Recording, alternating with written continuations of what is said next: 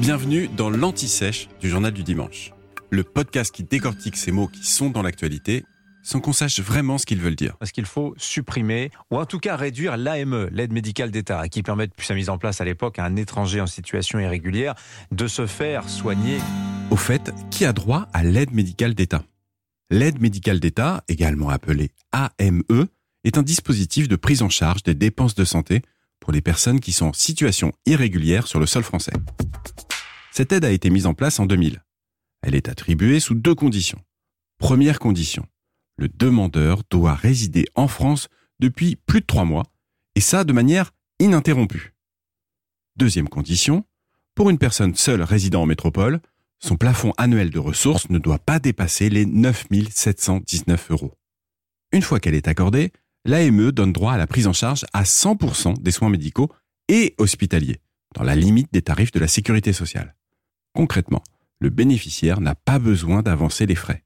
Petite précision, cette aide est accordée pour un an seulement, et son renouvellement n'est pas automatique. Alors, dans les détails, voici la liste des frais qui sont pris en charge pour les bénéficiaires de l'AME. C'est la liste qu'on trouve sur le site de l'assurance maladie.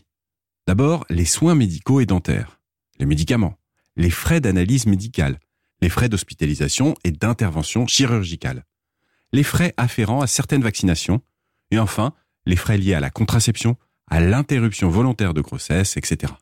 Ce panier de soins n'inclut pas l'aide médicale à la procréation ou encore les cures thermales. Alors, à quoi sert l'AME Eh bien, on peut lire cette explication dans un rapport de l'inspection générale des finances et l'inspection générale des affaires sociales. Je cite. L'AME répond en premier lieu à un principe éthique et humanitaire, mais aussi à un objectif de santé publique et de pertinence de la dépense. Plus en détail, dans ce même document, on apprend que le bénéficiaire type de l'AME est un homme entre 30 et 34 ans qui vit seul.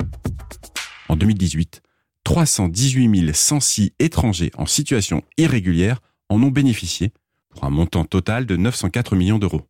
Et ça, ça représente 0,6% des dépenses publiques de santé en France.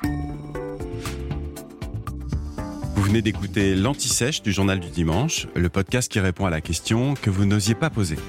Je suis Vivien Vergniaud et si vous avez aimé ce podcast, mieux si vous voulez écouter d'autres épisodes préparés par la rédaction du JDD, c'est facile. Abonnez-vous, suivez-nous, c'est gratuit. On vous donne rendez-vous trois fois par semaine en podcast et tous les jours sur le JDD.fr. À bientôt.